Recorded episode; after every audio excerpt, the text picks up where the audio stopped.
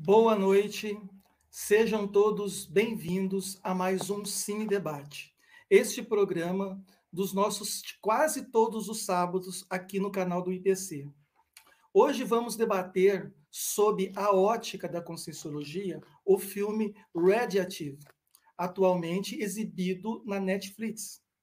Junto com os nossos professores, vamos falar sobre ciência convencional e o mito do cientista solitário, dupla evolutiva, ciência e espiritualidade e o paradigma consciencial.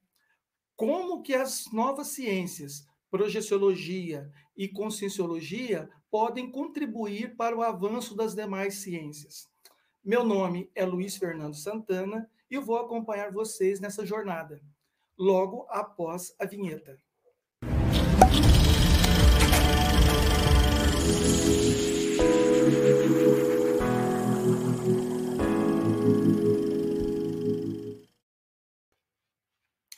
Devota da ciência, Maria Skodowska sempre enfrentou dificuldades em, em, conseguir apoio para suas experiências, devido ao fato de ser mulher.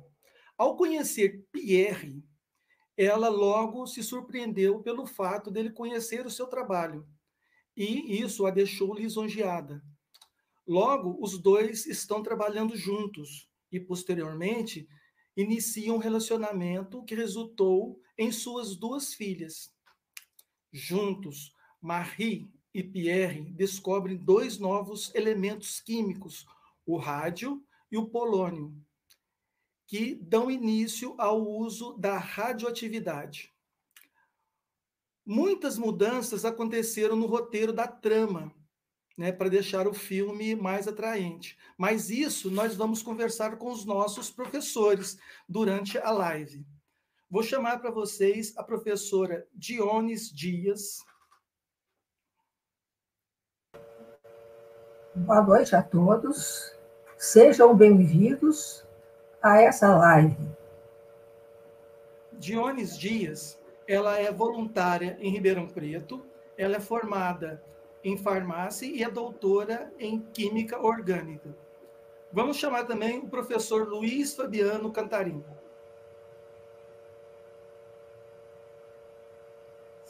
Sem áudio. Boa noite a todos, obrigado pelo convite. Vamos debater aqui sobre os aspectos conscienciológicos que o filme oportuniza é, é, conversarmos. Luiz Fabiano, ele é voluntário em São José do Rio Preto, ele é, é advogado e nós vamos chamar agora a professora Nara Pedroso. Olá, boa noite. Obrigada por estar aqui debatendo um filme tão interessante, com personagens riquíssimos, um conteúdo em que a gente pode aprender uma série de fatos históricos tão relevantes. É um prazer estar aqui. Muito bom. Professora Nádia Nara Pedroso, ela é voluntária em Campo Grande e ela é pedagoga e trabalha como orientadora em escola estadual. Bom, agora nós vamos chamar o professor Luiz Fabiano para explicar como que vai ser a dinâmica dessa live. Por gentileza, professor. Sim, pois não. É, a nossa pretensão não é debatermos os aspectos conscienciológicos, é, é, cinematográficos do filme, e sim é, aproveitar o enredo que traz a biografia de Marie Curie e, e falarmos alguns aspectos, aspectos conscienciológicos que o filme permite. Mas tudo que nós dissermos aqui, apresentarmos, debatermos, é, peço para que vocês apliquem o princípio da, da descrença com a qual é, sempre trabalhamos, estudamos e pesquisamos, a fim de que vocês não acreditem em nada do que dissermos, é, e que sim colham as informações, reflitam, analisem, verifiquem o que é cabível para vocês é, nesse momento de sua vida e faça os seus próprios experimentos para saber se isso é útil ou não. Tenha os seus próprios experimentos. Muito bom, professor. Vamos chamar agora a professora Nara Pedroso para contextualizar o filme, né? Como que é o temperamento da, da, da principal, da, na área, na, da da Marie Curie, como que era o contexto da época, que era, eram as dificuldades que ela tinha durante esse processo do início da sua carreira. Ok, professor Luiz. É, Marie, né, a Maria, né, que veio da Polônia e vem para Paris, né, e faz questão de, de, dizer agora eu sou Marie, né, ela vem muito focada, muito determinada, né, a, a, a compartilhar o seu laboratório, os seus experimentos. E, e, naquele contexto, em final do século XIX, né, onde tudo podia ser explicado pela ciência, onde a física clássica estava no seu auge, é, os, os, pesquisadores, os cientistas, os jovens cientistas, é, era um mundo extremamente masculino ainda ali, né? É, então, Marie, ela era uma transgressora ali, né? Porque é, ela mesma dizia, eu sou polonesa e não E, no entanto, ela não perdia de vista o objetivo que ela tinha. Então, é um personagem rico, é, que nos mostra aí determinação, vontade, foco, né? É, professora Dionis pode é, é, compartilhar aí comigo dessa ideia ou não? O que, que você acha, Dionis? Eu acho que a Marie, ela foi bastante transgressora no modo positivo, não foi? Sim, ela foi uma lutadora, porque ela enfrentou uma época que era o mundo dos homens. Então, ela foi a primeira mulher né, é, a ser professora na Escola de Paris, e aonde qualquer ramo de ciência naquela época era domínio dos homens. Então, não foi simples para ela chegar aonde ela chegou. Então, o que, que aconteceu? Ela era uma pessoa muito forte, muito determinada, como a professora disse, mas ela tinha uma certa arrogância implícita. E não, e não gostava, não, não tinha assim, muita facilidade de aceitar ajuda. Ela sempre se achava autossuficiente, eu sou capaz. Não, não precisa não, que eu faço, pode deixar. Então, ela, ela tinha esse temperamento que tudo, tudo indica que esse temperamento, o temperamento é realmente da consciência mesmo, né? Mas isso foi muito reforçado pelas dificuldades que ela teve na época. Porque não Talvez era, assim, era até necessário, né, professora? Muita, em, certo, em certo nível, sim. Em certo nível era necessário. Porque se ela fosse muito humildezinha, não, não, ela não, não conseguiria. Não conseguiria chegar onde ela chegou. Por quê? Tem toda aquela figura masculina, então o que, que é que ela respondeu de igual para igual. Vocês são fortes, são eu também.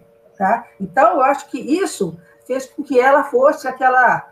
É, fosse vencedora. Eu acho que prova que o temperamento dela era um pouco forte.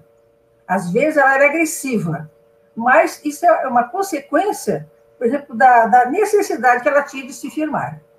É, eu acho que o filme é bacana nesse sentido, que ele mostra o contraponto desse papel da mulher naquela época, quando Marie a, a todo tempo é, se confidencia com a irmã, né? Nas primeiras cenas, inclusive, é, quando Marie está bastante lá aborrecida, porque ela foi, foi retirado dela o laboratório, o aparelho do laboratório onde ela estava pesquisando, e ela vai conversar com a irmã, muito irritada, muito emocional. A, aquele mostra bem o contexto da mulher ali, a irmã cuidando de um bebê que chorava o tempo todo, na hora que ela estava conversando, dando ordem para a empregada que passava por ali, né? E aí a, a Maria até mexe com ela. Você não está administrando bem a maternidade, né? Seu filho que é emocional, né?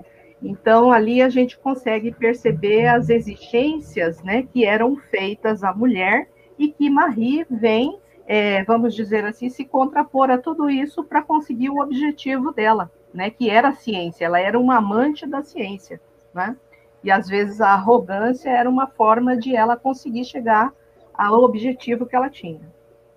É, eu concordo, professora. Acho que realmente ela tinha uma certa necessidade disso, tá? de ser forte, para poder vencer e chegar onde ela, onde ela quis chegar. Porque, de alguma forma, ela lutou e chegou onde ela quis chegar.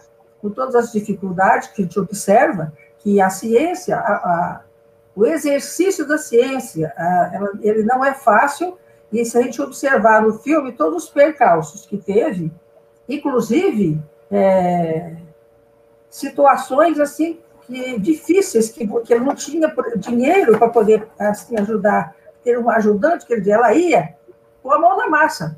Quer dizer, a ciência, muitas vezes, ela não é assim cheia de, de benesses, de coisas bonitas, né? ou de charme. Ela foi para a luta, pegou e foi lá triturar o material para conseguir o, o, o, produto que ela quis. Então, você, professor Fabiano, você é, tem alguma coisa a mais para acrescentar para a gente aqui? É, é, só, eu gostaria de observar algo que me chamou bastante atenção, que o ambiente em que ela tentava atuar era naturalmente difícil, como vocês já colocaram aqui, mas a gente também tem que considerar a dificuldade que ela também trazia é, nato nela. É, o próprio temperamento dela também foi um marco que causou empecilhos para ela, não é verdade? Isso aí ela própria reconhecia, principalmente nos diálogos que ela teve com Pierre. E é, e é nesse ponto que eu queria fazer já assim uma passagem, um gancho, aproveitando a, a, o início da presença do Pierre na vida dela. É, o Pierre é, foi aquela pessoa naquele momento climático, né, no auge dos problemas da Marie, onde os seus experimentos tendiam a se estagnar por falta de apoio da faculdade, até mesmo ela precisou procurar laboratório fora da faculdade, e Pierre entrou nesse ponto chave é, das pesquisas dela. Não só a acolheu, é, não só deu apoio, algo que ela dizia que não precisava, como apoio psicológico, né? Ah, e também aproveitou para compartilhar com ela eh, o experimento, aquele, aquele instrumento de, de, de contagem de cristais, que para ela nem achava que existia algo do tipo.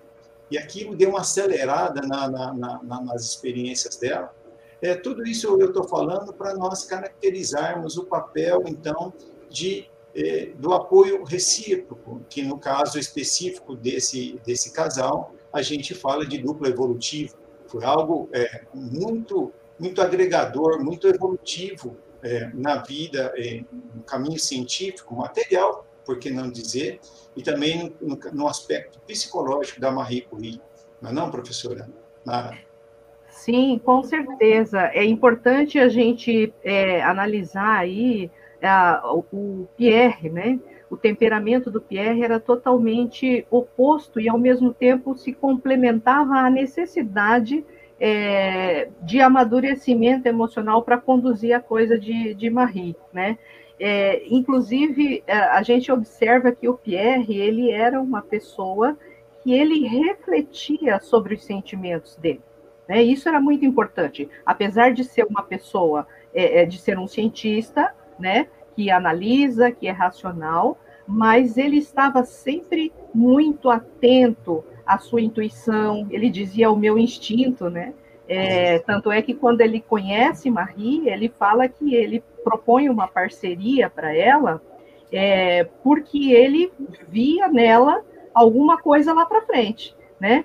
E, e, ele vai ajudar Marie a repensar muitas posturas. Ele já no, no início, quando ela ela, ela chega, ele, ele leva ela para conhecer o laboratório e o grupo com o qual ele trabalhava, ele diz para ela: Eu gosto de compartilhar, né? É, eu, eu, eu tenho interesse, porque o que eu estudo eu vejo naquilo que você também estuda, a gente pode trocar, né? E, e ela de cara fala assim: Não, é, é, tem uma fala, eu até anotei aqui, que ela fala assim, ó, eu não vou tolerar compartilhar. E ele, ele insiste e fala assim, não, você vai ter que aprender, né? É. Você vai ter que aprender.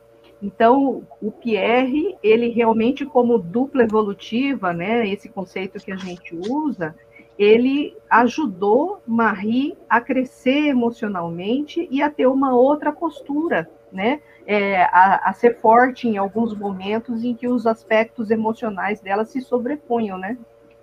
Então, eu vejo, né, Luiz, que, que esse, esse contexto de da, aquele mito do cientista solitário também entra aí, né? Não só na questão pessoal, crescer como pessoa, mas também ela aprendeu a ser uma boa cientista, que um dia ele vai falar assim, eu te ajudei a ser uma boa cientista, porque ela aprendeu a compartilhar, ela aprendeu a, a, a fazer ciência junto com os outros, né?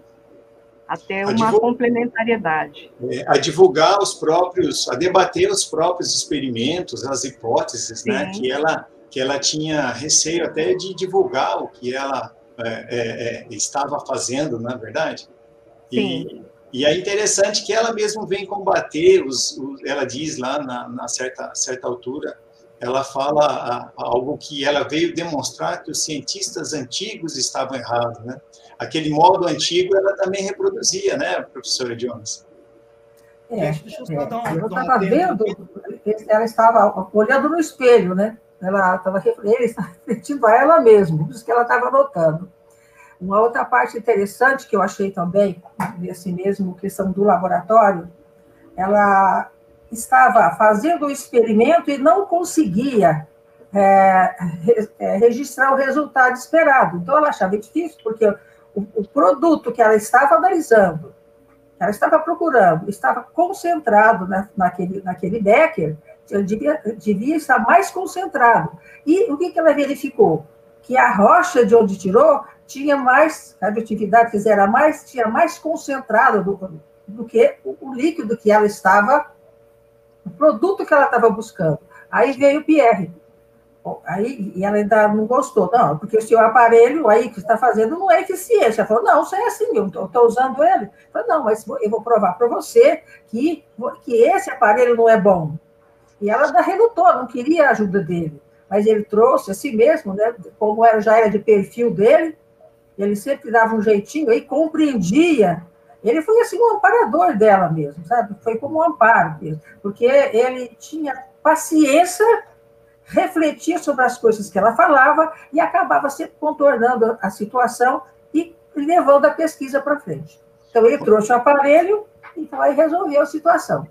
Quer dizer, aquele racismo dela, aquele esse medo de compartilhar, aí foi por terra. Aí foi uma boa ajuda aí que ele deu para ela. Inclusive, como pessoa, não só como cientista. Dar um, vamos ver, o, Luiz, o Luiz quer fazer um, um, um, adendo. Por favor, Luiz. Então, eu gostaria de é, já agradecer de antemão é, o pessoal que está compartilhando aqui com a gente é, os boa, o boa noite, né? Tem pessoal do sul, do sudeste, do norte, tem pessoal de tudo quanto é canto. E aí, pessoal, eu gostaria de chamar a atenção de vocês para falar, conversar um pouco com vocês também. Da onde vocês são, o que estão, vocês estão gostando da live? Vocês assistiram a live? Como que foi? Como é que foi a experiência de vocês assistindo esse filme, melhor dizendo, né? E nós temos um comentário aqui, né, do, do nosso amigo, e ele fala que o cenário pouco mudou em relação às mulheres, né, e que hoje em dia ainda há grandes dificuldades nesse meio científico, né? Dionis, ela é professora, né? Ela é doutora em, em, em química orgânica. Ela poderia né, falar sobre um pouco como que foi a experiência dela no meio acadêmico, né?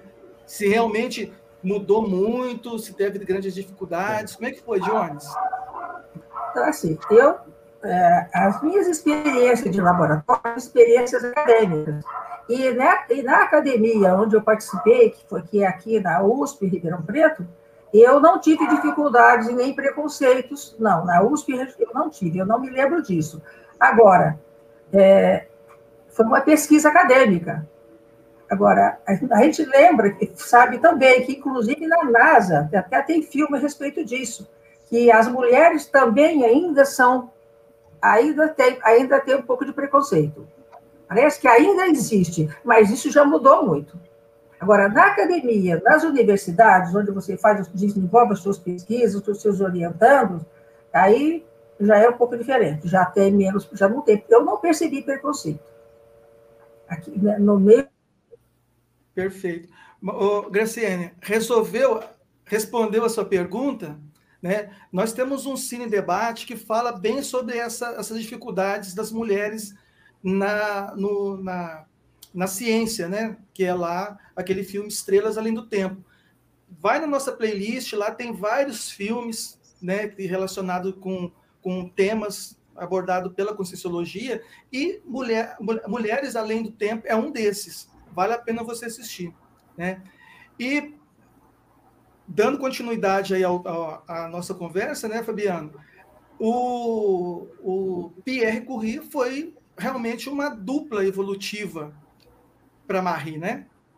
Sim, sim, é, é verdade, Luiz. A, a, dupla evolutiva no sentido de é, estabelecer uma ajuda recíproca, é, na, no sentido de é, é, levantar hipóteses, no sentido de debater, é, estabelecer aquela relação de admiração e concordância que é respeitosa, é, que não precisa ser necessariamente concordar com tudo que fala e nem discordar de tudo que fala, mas colocar as coisas claras, é, mostrar a razão de se ver, de se ter uma opinião oposta, é? é, é, abordar temas que não são forte do campo da, da, de determinada pessoa, da, da, do, do, outro companheiro, da outra companheira da dupla evolutiva. Enfim, é, estabelecer aquele diálogo enriquecedor, um diálogo que amplia as formas de pensar, né? não necessariamente aquele fechadismo que, até um certo ponto, a Marie Curie realizava, embora falasse que estava aberta a tudo, na é verdade. Não é bem isso, né, Nara, que a gente percebe lá, né? É, exatamente. Ela coloca isso literalmente, né? Dizendo que ela, no início lá, ela fala que ela gostava, ela se interessava por toda a ciência aberta às novas ideias, né? Mas quem vai mostrar mesmo que estava aberto a novas ideias era o Pierre, né? E eu acho assim muito bacana uma fala quando ele pede ela, né, em casamento ali, ou, ou, eles oficializam um romance, né, que ele diz assim, ele vira ela de frente para ele e ela coloca assim, eu gostaria de compartilhar com você a minha vida, né, é, é, você não vai ser a minha mulher, eu quero é compartilhar a minha vida com você, né, então ali, é, eu acho que ali ele ganha é, a confiança e o afeto de Marie, né, porque ali naquela frase ele fala para ela, né, que ele quer ser o parceiro, né, ele quer compartilhar uma vida, um crescimento, né, que é bem a, a postura da, da, do, da dupla evolutiva. É, além do amor, do companheirismo, né, um promover crescimento para o outro, não ser posse, né, você é minha mulher, você é meu marido e tudo mais, né. Então, a, a Pierre foi bastante é, uh, bastante agregador a, a, a, ao crescimento evolutivo de Marie.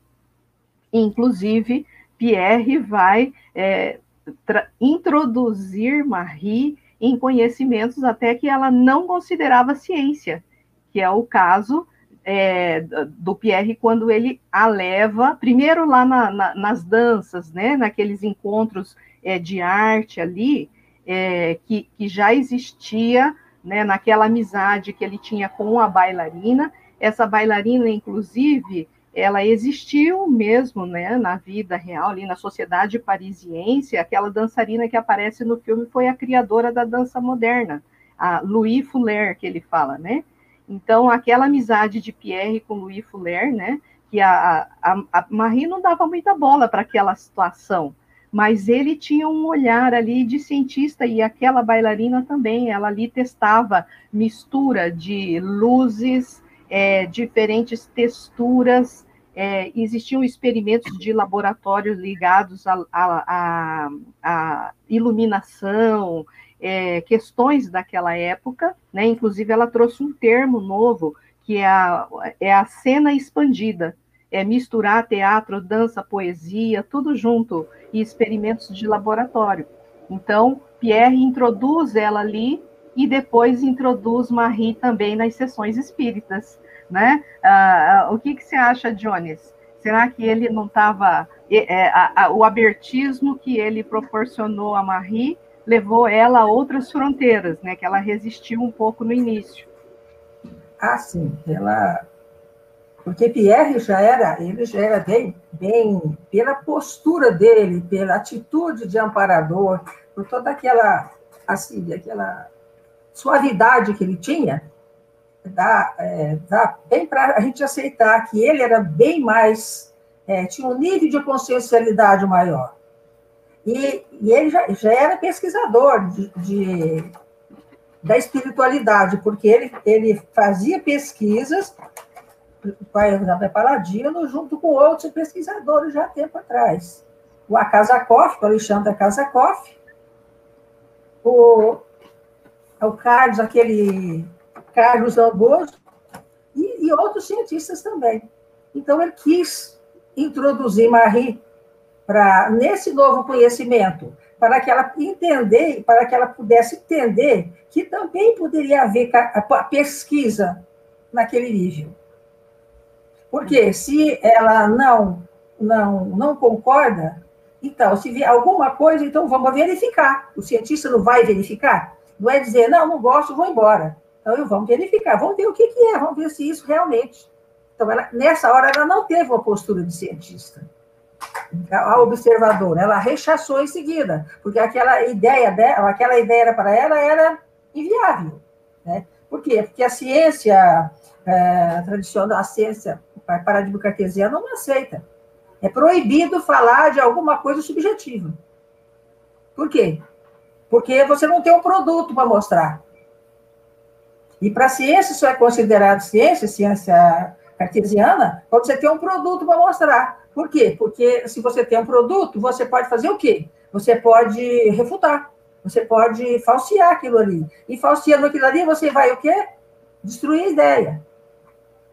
Tá? Então, é, ele quis passar para Marie essa, essa, é, é, essa, essa nova ideia de ciência, para expandir um pouco mais. No final, o que, que aconteceu? Ela, só depois da morte dele, né, que ela foi é, procurar e buscar saber onde é que ele estaria. Né? Perfeito.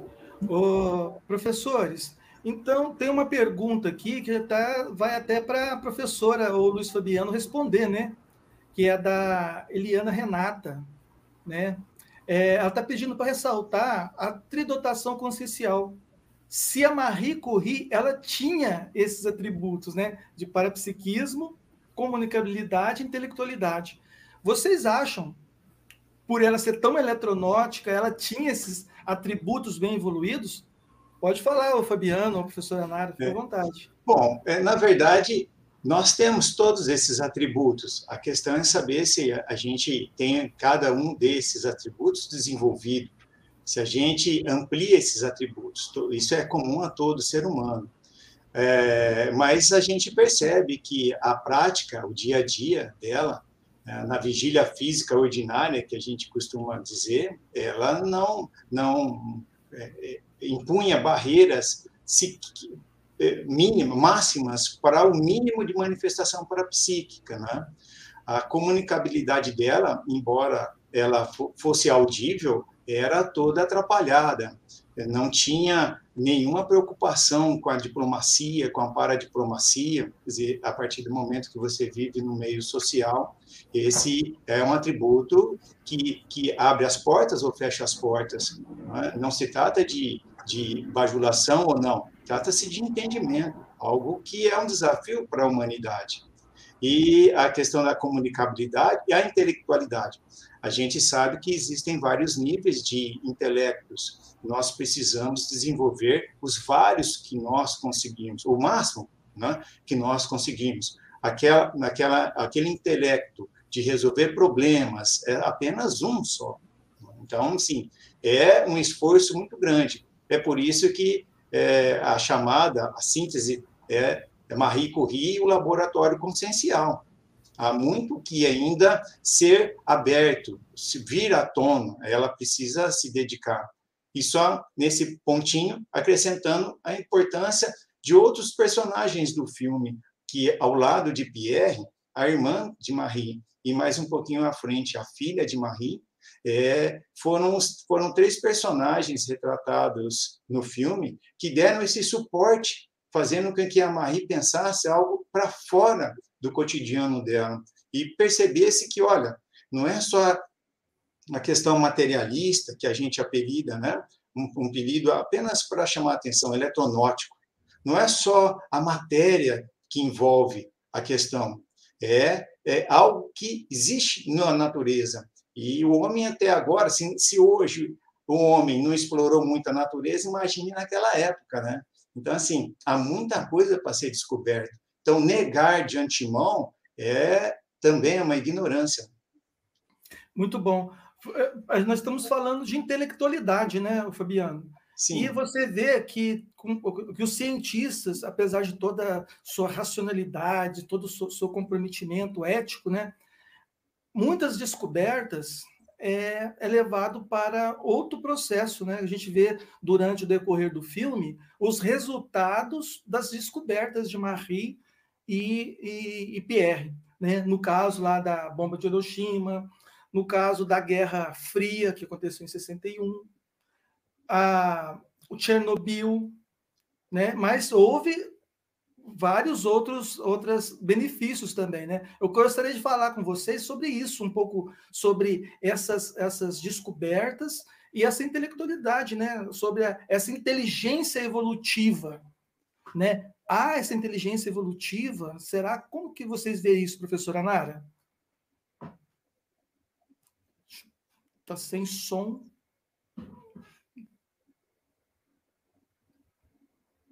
Ponto crucial aí, né? Que é a questão da inteligência evolutiva. É, parapsiquismo, comunicabilidade e intelectualidade é um tripé, né? E vamos dizer assim, é, o quanto a gente se preocupa com essas três áreas da nossa vida é que vai dar a nós a inteligência evolutiva, né? Então, Marie, ali naquele momento, ela ainda, ao final da vida, teve o que a gente chama de uma melancolia intrafísica, né? Ela, ela criou algo que foi é, maravilhoso, é, trouxe benesses, mas também trouxe é, é prejuízo para a sociedade, né? Trouxe as duas coisas e ela não soube administrar isso muito bem. Ela entrou num estado ali de, de, de depressão, de insegurança, de tristeza, principalmente depois que o Pierre morreu. Então, a gente percebe ali que a inteligência evolutiva, ou seja, talvez a falta ainda né, desse equilíbrio, além da intelectualidade, se comunicar melhor com as pessoas, né, é, é, que era uma dificuldade muito grande que ela tinha, né, ela às vezes era agressiva, ela era áspera, ela falava sem pensar muitas vezes, né, é, então, isso aí era um dificultador, tanto é que ela ficou solitária. Depois que o Pierre morreu, né, ela só teve a ajuda de um outro companheiro lá do laboratório, mas ela não compartilhava, ela não tinha amigos, ela não tinha, a não ser a irmã e a perda do Pierre, que foi difícil para ela, né? Então, eu vejo que a inteligência evolutiva é, é, é, é uma boa reflexão aí para a gente fazer, né? Porque muitas vezes a gente pensa que o conhecimento ele não mexe com a gente, mas ele mexe bastante. Ele nos transforma, ele nos dá, é, nos faz alçar voos, é, nos faz é, produzir, criar e tudo mais. Mas paralelo ao, ao, ao nosso, ao lidar com conhecimento, nós precisamos fazer outros investimentos, né?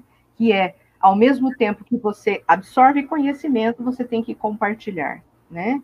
É, e, então, isso que Marie está aprendendo ao longo ali da película, né? Perfeito. Professora, aproveitando é assim, essa conversa, conversando essa fala sua, tem uma pergunta, mais uma pergunta da Graciela aí, ó. Podemos admitir que houve planejamento na programação da Marie? e do Pierre, qual é a hipótese aí que vocês, professores, podem responder para a nossa Graziele? Eu não estou aí, te ouvindo, professor Luiz. Eu estou sem som? Ah. Não estou ouvindo. Professor. Eu ouço você, Luiz, eu ouço sim. Pode falar, Fabiano. Bom, a, a, a hipótese, sempre a hipótese, é de que, é, sem dúvida nenhuma, é, há, há uma forte tendência aí para que um papel tão importante para a humanidade é, não possa ser feito ao acaso. Então, assim, a programação existencial é, individual né, da existência, a programação de cada um e a programação dessa dupla evolutiva é, sempre foi planejada, sempre parece ter sido planejada em prol da humanidade. E isso não quer dizer que não tenha percalços no caminho. É, tanto é que uma programação existencial não é uma garantia de ser atingida em toda a sua plenitude.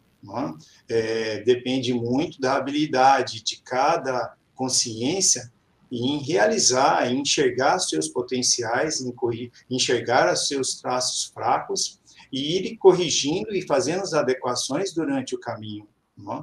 durante essa marcha existencial. E, sem dúvida, é, é, a impressão que o filme passa para nós é de uma importância muito grande para a humanidade. E aí tem um aspecto intraconsciencial de cada personagem que vai ser preciso o esforço individual para ser para ser corrigido, para ser superadas as falhas, né?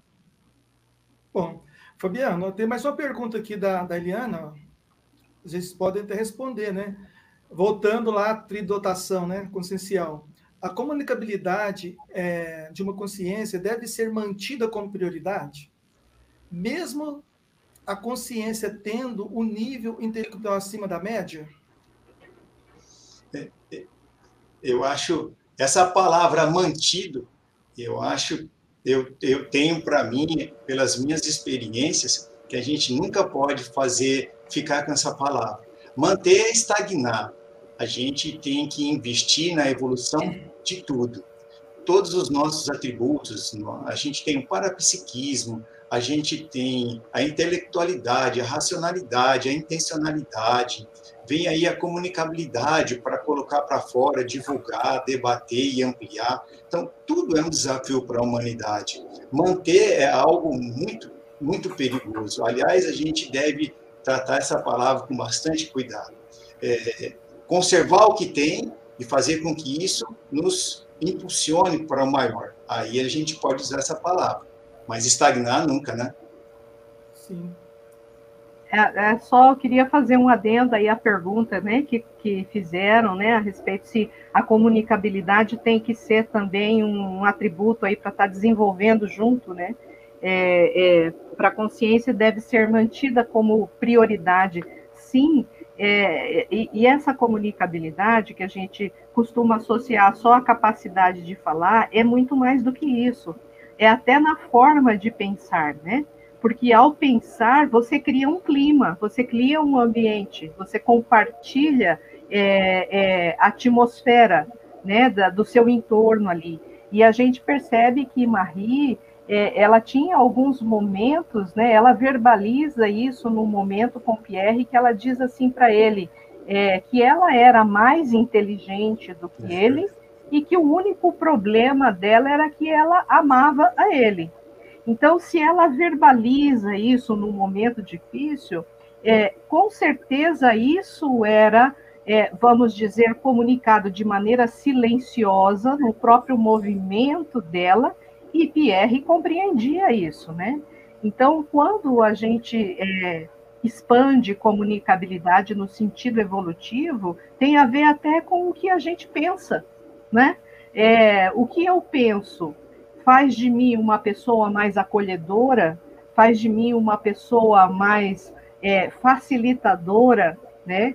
ou eu, eu sou aquela pessoa que eu chego e o clima já pesa, né? Então, comunicabilidade é algo, sim, que precisa ser pensado ao mesmo tempo, na mesma proporção que a gente pensa a intelectualidade e o parapsiquismo. Eu só queria complementar aí. Né? É, também a gente pode dizer, professora, que o conhecimento adquirido se ele não for comunicado, alguma coisa não está certa. Então, se você adquire um conhecimento, ele é preciso para ele precisa ser repassado para outras pessoas. Vai, vai guardar para você. Então, a comunicabilidade eu vejo também que é, que é muito importante nesse quesito. Você é, comunicar uma os seus achados. tem uma máxima que diz, né, professora Jones, que diz assim, olha, se o conhecimento é, servir para dividir as pessoas, né, por embate de ideias, é. então não serviu para nada, né? O conhecimento tem que servir para agregar. Né? Tem que servir para agregar. E ele tem que ser é, expressado, né? Uhum. Dentro desse contexto todo, pessoal, que vocês estão falando aí, como que a ciência, a conscienciologia e a consciência e a projeciologia pode ajudar na construção dessas novas, nessa, nessa na construção da, da, dessa ciência que está cada vez com mais conhecimento, com mais interação, né? Porque eu vejo que a conscienciologia traz um, uma variável a mais, né? Vocês poderiam falar sobre isso? É, eu, é. eu, vejo, eu vejo assim, ó, que uma grande contribuição que a conscienciologia pode trazer é nos ajudar a minimizar essa tensão que sempre houve quando dois paradigmas se encontram, né? Ou vamos dizer assim, quando dois pesquisadores ou dois é, é, cientistas se encontram, cada um com o seu óculos, com o seu paradigma, né? Sempre há uma tensão, né? É natural mas eu acho que a conscienciologia, é, quando ela nos apresenta a possibilidade de pensarmos na nossa inteligência, no nosso princípio pensante como algo além, né? É, ou seja, trazendo para nós a possibilidade de nos pesquisarmos como um micro-universo bastante interessante e que pode, é, vamos dizer assim, é, manipular todo esse, esse macro-universo. Então, isso agrega muito, né? A gente sabe que existe consciência e existe toda a energia material que faz o mundo, né? Então, a consciência é que molda isso tudo, é a consciência que dá, vamos dizer, a, a, o caráter ético ou não disso tudo, né? Então, quando esse diálogo ele for trazido mais junto né, é, para o universo dos cientistas, eu acho que a conscienciologia vai estar tá agregando bastante aí. Né? É, eu vejo que sair do corpo é, é vamos dizer assim, é, o, é, é um tripé, uma, uma, uma experiência muito importante, enquanto a gente não consegue fazer isso somente pelo diálogo, até porque sair do corpo envolve experimentar, né? Então a gente acelera, né? Eu acho que esse é o grande contribu a grande contribuição da conscienciologia, o estudo Perfeito. da consciência. Perfeito. E assim, a gente vê que a ciência convencional, ela ignora essa essa outra variável que a conscienciologia coloca, né, que é a própria consciência. Porque quando uhum. você quando quando está analisando uma um objeto, é, o cientista ele pega e se isola, né? das suas, é. das suas impressões. Não é isso, professora Jones, que acontece com o cientista convencional? Então, é... então vejo assim que a conscienciologia ela veio assim expandir né, os horizontes da pesquisa, vai ampliar é, o, o, campo de pesquisa, porque, mas eu vejo assim que a ciência ela vai ser a ciência materialista, ela vai ser a ciência que vai pesquisar realmente o mundo material.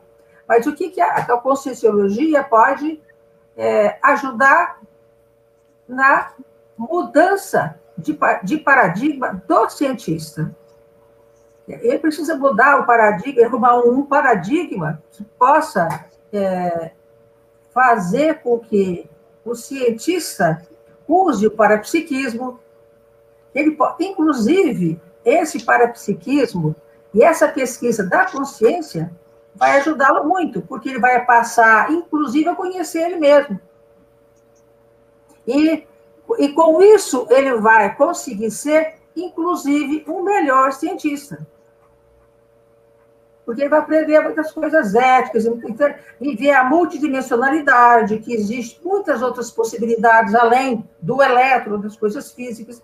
Isso vai dar a ele uma oportunidade de, de, de ser uma, um ser humano mais completo. Bom. Eu acho que lá, na, lá no filme, um exemplo de, de crescimento, né? é, é, vamos dizer assim, a, a, nesse sentido, a gente pode é, colocar aí como exemplo a Irene, filha da Marie Curie. Veja que ela também é uma cientista, né? Ela, ela e o esposo dão continuidade ao, ao invento da mãe, né? Eles vão ampliar, né? As descobertas de, de, de Marie e ela tem uma outra postura, né? Em relação a, a uma preocupação mais universalista, no sentido assim, ó, de que aquilo que a gente é, é, descobre, é, naquilo que, a, aquilo que a gente traz de novo para a sociedade, é, não é só para ficar no nosso universo da nossa pesquisa, mas a gente tem que levar isso para o maior número de pessoas.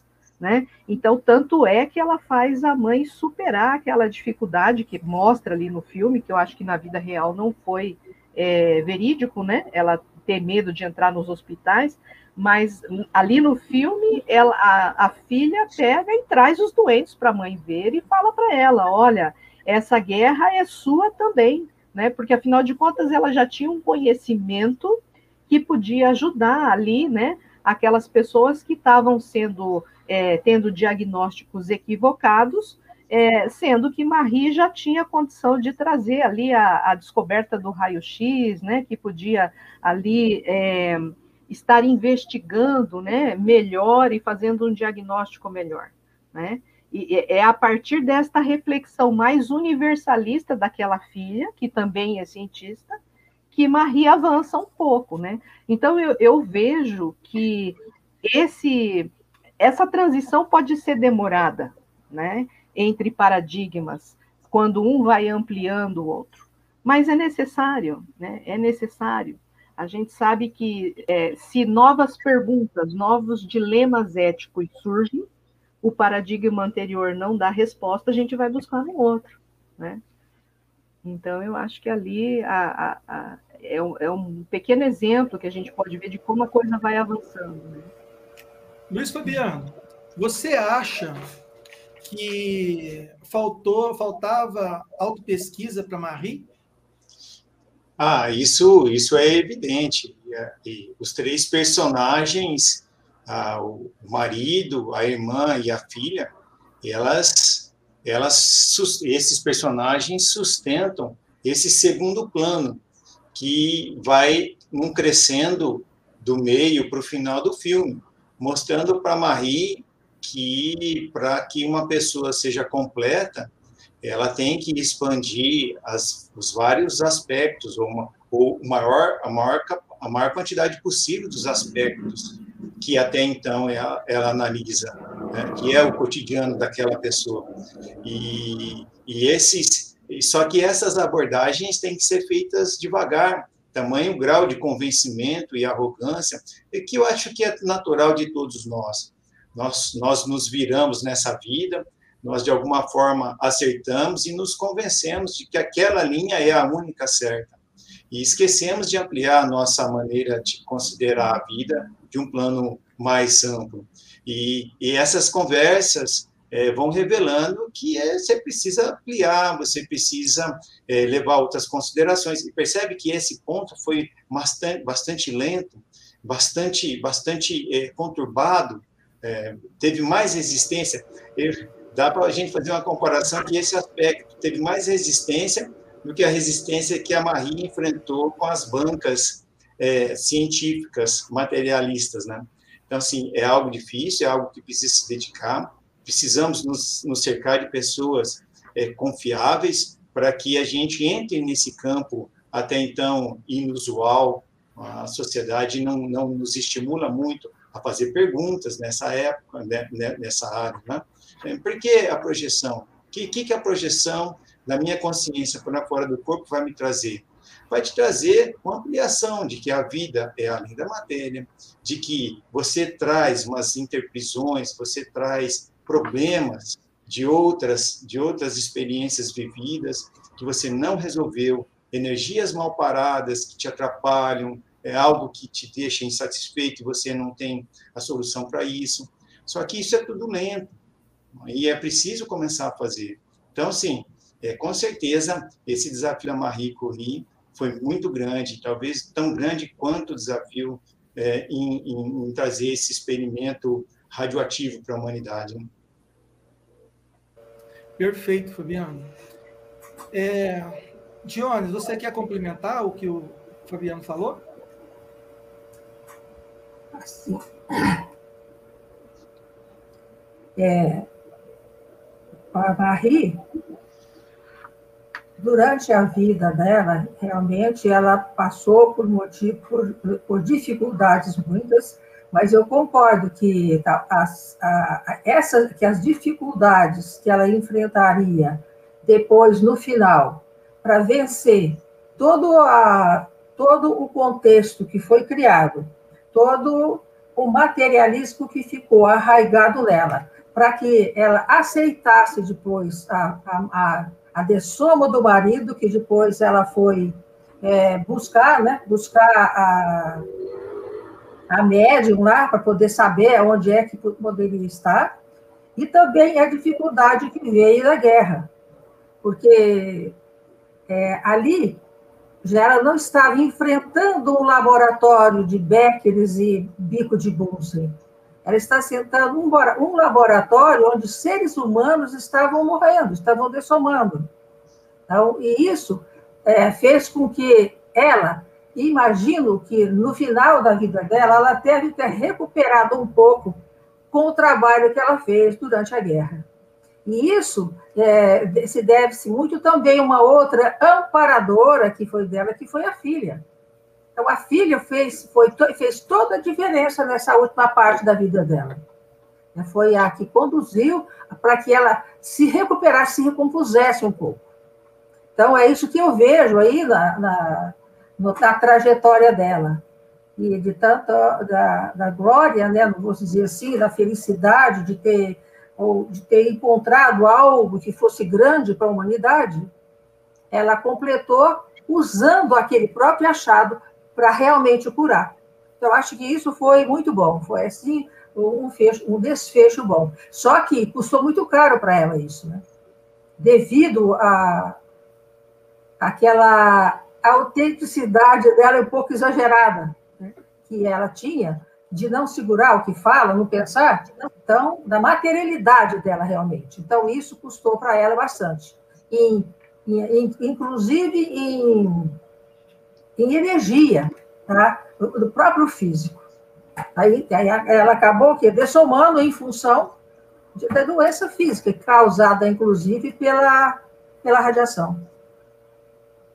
É, você, é professora Jones, é, trouxe aí um termo bem interessante, né? A gente vê ali a, a, o tipo de autenticidade da Marie. Né? É é, é uma autenticidade que desconsidera uma ausculta intraconsciencial que a gente fala, né? É. Ela ainda desconhece é, os efeitos daquela autenticidade. Ela só só vivencia depois que ela que ela que ela faz e que ela coloca tudo para fora e ela colhe é. os resultados, mas ela não consegue antes pensar um pouco, é, é, é, é trazer aquilo para uma revendo uma repercussão maior no meio em que ela vive ou com a pessoa com quem ela está, né? Então isso é o que a gente fala que é uma autenticidade ainda é, primária, né? Que ela precisa melhorar. É, eu, eu trago aqui uma, me lembrei de uma cena que eu acho que é bem interessante. Aí o, o Luiz pode é, confirmar para mim se ele percebeu isso também é, após a, a, a dessoma, né? Porque o, o, fim, o filme começa com ela desmaiando ali no laboratório, né? E daí que depois recomeça toda a história. É. E no final é, volta novamente a cena, é, ela dessoma e quem a recebe no extrafísico é o Pierre. Né? Então, aí, mais uma hipótese, novamente, a gente pode colocar a hipótese de que ele realmente tenha sido o amparador dela. Né? Então, eu não sei se vocês observaram que naquele reencontro no extrafísico, ela é, quer ficar ali, permanecer naquele local, ainda é, revivendo coisas do experimento dela, né, da, da, descoberta dela, os efeitos daquilo ali. Então, isso me remete a uma questão assim, ó. Quando a, a nós, consciência, é, somos movidos muito de forma robotizada com a nossa rotina o tempo todo, né? É bem provável que se dessomarmos a gente continue fazendo aquilo, né? Então é como se ela continuasse fazendo a ciência dela, né?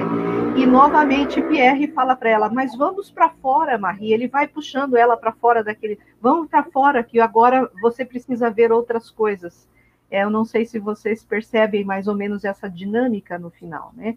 Que, que, que mostra ali é, novamente o Pierre trazendo e mostrando que esta evolução não se dá só no mundo físico, né? Mas também é, no mundo extrafísico. É um detalhe muito curioso do filme. Né? Professora Nara, eu acho interessante nesse aspecto da robotização trazermos mais um aspecto importante é, mais um lado importante a respeito da projeção de consciência. Quando nós reparamos, é, observamos, estudamos, anotamos, ficamos atentos para a qualidade da nossa projeção de consciência, nós vamos conseguir medir o grau de profundidade da nossa robotização. Então, aí é onde a gente fala projeção de consciência lúcida ou não lúcida. É, quando é que nós tivemos desenvoltura na nossa projeção de consciência?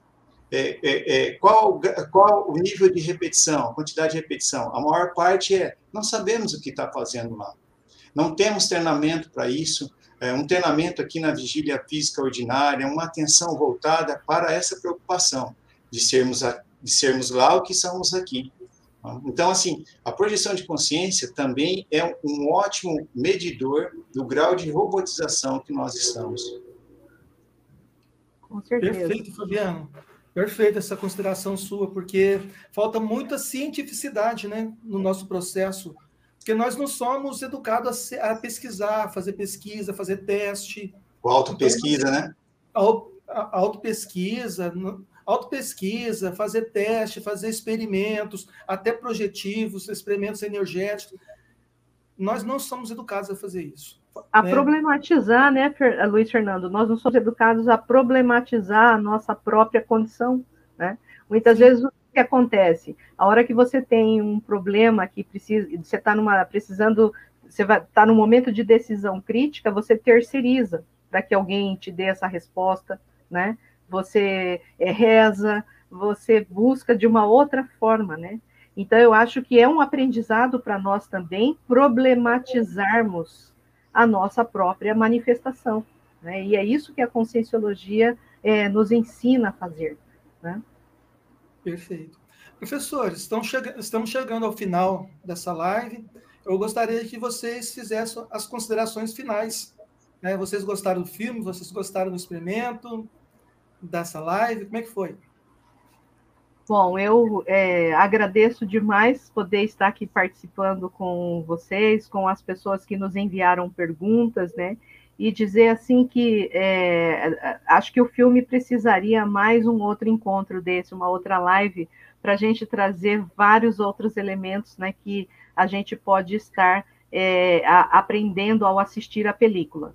Então, aí o meu desafio é para que vocês assistam novamente e considerem aí os aspectos intraconscienciais dos personagens, né? Para a gente já fazer uma leitura consciencial, é, o quanto a gente já consegue transitar um pouco aí no paradigma consciencial, tá certo? Um abraço a todos e muito obrigado pela atenção.